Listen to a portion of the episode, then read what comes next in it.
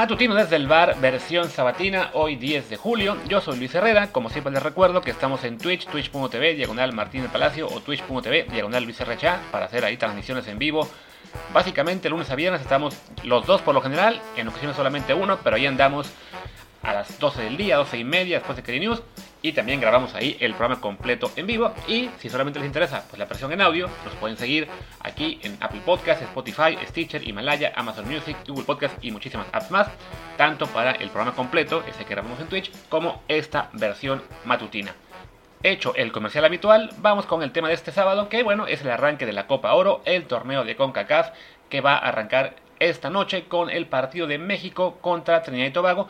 Pero bueno, antes de hablar del Tri, mencionemos rápidamente lo que es pues la última noticia, digamos, curiosa en relación a este torneo, que es que el equipo de Curazao se tuvo que dar de baja de última hora por un número importante de casos de COVID en el equipo. No dijeron el número exacto, pero sí que era un número significativo entre jugadores y staff y que también algunos jugadores que habían dado negativo de todos modos tenían que aislarse por cuestión de cuestiones legales, digamos. Entonces, la CONCACAF y la Federación de Curazao decidieron que lo mejor era dejar al equipo fuera.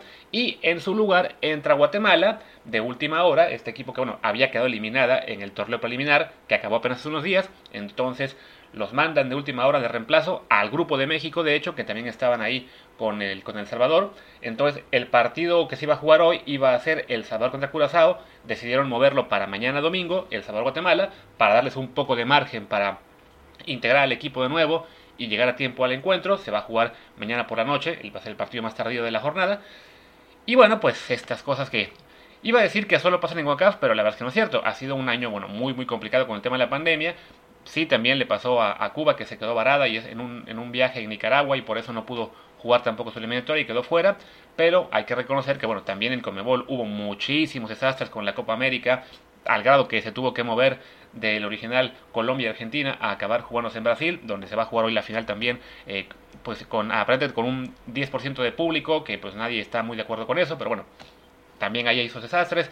En Europa también hubo muchos líos con la, con la Euro, se tuvieron que cambiar algunas sedes, incluso la en España, por ejemplo, se iba a jugar en, en Bilbao, se movió a Sevilla, eh, hubo algún país o dos que también se, se, bajaron de último minuto y se dieron más partidos a Londres. Entonces, bueno, por una vez podemos ser un poquito comprensivos, digamos, con la CONCACAF ante esos desastres, aunque sí, pues es también justo decir que es de las confederaciones que menos organización tienen. También, por ejemplo, en la, Euro y la Copa América se habían puesto listas de 26 jugadores, pensando también en tener un poquito más de margen de maniobra si hubiera un equipo con casos de COVID. Recordemos incluso que España, justo de arranque, bueno, antes de arrancar el torneo, también tuvieron algunos casos y estaban llamando jugadores a una lista B por si las dudas.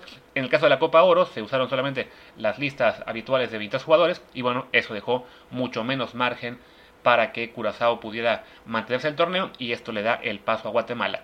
Pero bueno, ya habiendo hablado de lo que es esta situación curiosa del cambio de equipo faltando un día, eh, pues vamos a, hablar ya de lo que será el torneo para México y creo que pues no es eh, ninguna novedad decir que México es el gran favorito y además el gran obligado a ganar el torneo, ¿no? Un torneo que, bueno, por lo general la, aspiración es pelear la final contra Estados Unidos. En este caso, Estados Unidos decidió darle descanso a la gran mayoría de sus jugadores eh, principales, que yo, ya al haber ganado la Nations League, quizá por una parte se quieren quedar con ese pues con ese buen recuerdo, con ese golpe moral de, hey, ya, nuestro equipo joven ya le ganó al equipo A de México, y también pensando en que, bueno, al no tener que jugar tampoco los Juegos Olímpicos, no es mala idea para el lado de Estados Unidos decidir descansar a todos sus jugadores principales para lo que será pues un año muy muy complicado con muchas con muchos juegos de eliminatoria. Recordemos que se van a jugar 14 partidos de eliminatoria en el octagonal, que van a ser fecha FIFA de 3 partidos a la vez.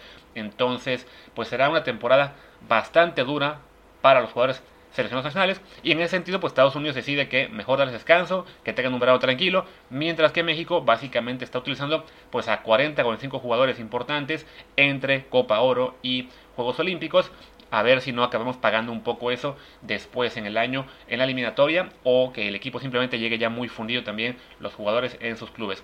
Pero bueno, mientras tanto, pues en lo que está el torneo, la verdad es que sí, México es en este sentido un plantel muy muy superior al que presenta no solo Estados Unidos, sino también el resto de equipos. O sea, no hay grandes competidores. Jamaica es la gran, eh, interrogante ahora que empiezan a incorporar a jugadores también ingleses que están que han tomado el pasaporte, pero aún no completan, digamos, el grupo del que se había hablado hace unas semanas. En Canadá, Alfonso Davis también se bajó, me parece que por lesión. Entonces, pues no, no hay rivales de, mucho peso. Y pues esto, digamos, le pone presión a México para no solamente ganar la Copa Oro, sino hacerlo con mucha comodidad, ¿no? Hablamos de que, bueno, hoy debuta contra Trinidad y Tobago, después en cuatro días le toca a Guatemala, cuatro días después, que sea el domingo 18, juega con El Salvador, lo previsible, lo exigible hay que decir, es que México gane sus partidos de grupo con mucha comodidad. Y ya después en cuartos de final tenemos un cruce ante el segundo lugar del grupo D que integran Honduras, Panamá, Granada y Qatar, el equipo asiático anfitrión de la próxima Copa del Mundo y también campeón actual de Asia, es el equipo invitado a este torneo. Entonces bueno, ahí están tres posibilidades, Honduras, Panamá y Qatar para cuartos de final, creo que en cualquier caso México debería ganar con mucha comodidad.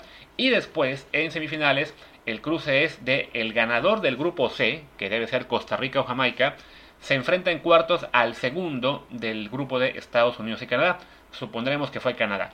Entonces, en semis, básicamente nos puede tocar quizá Costa Rica, quizá Jamaica, quizá Canadá, y ya pues nos esperamos en una final potencial, como siempre, con Estados Unidos.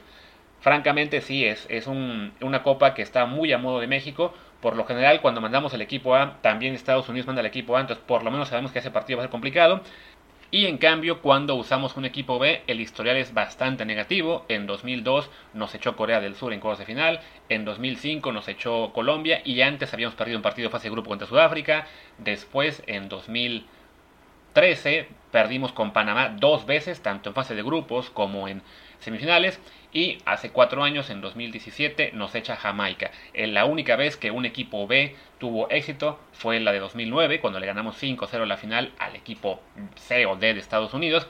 También esa era la generación de Giovanni Dos y Carlos Vela. Entonces era un equipo B engañoso porque se convirtió muy rápido en el A. Entonces quizá pensando en ese historial negativo, la federación decidió no arriesgarse y de todos modos mantener a una gran base del equipo A, salvo aquellos que van como refuerzos a los Olímpicos. Pensando también que, bueno, no, no causarle más problemas a Tata Martino, que ya empieza a recibir críticas, algunas justificadas, porque sí hace declaraciones muy extrañas, o porque tiene algunas manías, o porque es muy conservador, pero también otras pues son, digamos, producto de el habitual eh, desgaste que tiene todo entrenador de selección mexicana. Entonces, pues para qué correr riesgos, ha de pensar la federación, mejor vamos con lo mejor que se pueda, y así sumamos una copa más, y eso le da tranquilidad al Tata de aquella eliminatoria, ¿no?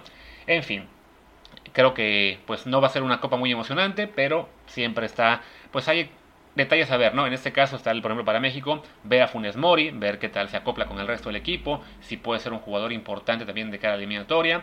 Están algunos jóvenes que fueron convocados, este Kevin Álvarez, Eric Sánchez, el Tiva Sepúlveda, si no mal recuerdo, eh, Álvarez, entonces a ver si tienen también algunos minutos en, el primer equipo. Y bueno, ya, esperar a que no haya más, más sustos y que México de entrada, que gane hoy convincentemente para que eh, no estemos eh, preocupados de más por un torneo que, hay que ser sinceros, pues en general no nos importa más que cuando lo perdemos. Y bueno, con eso podemos terminar. También recordemos que tenemos hoy la final de la Copa América. De eso seguramente dará mañana Martín un ratito, de la ciudad Argentina. Y también mañana domingo el, la final de la Euro con Italia e Inglaterra. Entonces hay mucho contenido. Yo seguramente voy a estar en Twitch mañana domingo también, eh, antes de la final europea. Y el lunes regresamos, Martín y yo, en la tarde también en Twitch con el programa habitual, hablando seguramente de ambas finales y del arranque del torneo de CONCACAF para México. Y con eso cerramos. Yo soy Luis Herrera y tú eres arroba LuisRHA. El del programa es arroba desde el bar POD, desde el bar pod. Pues gracias y hasta mañana aparentemente. Chao.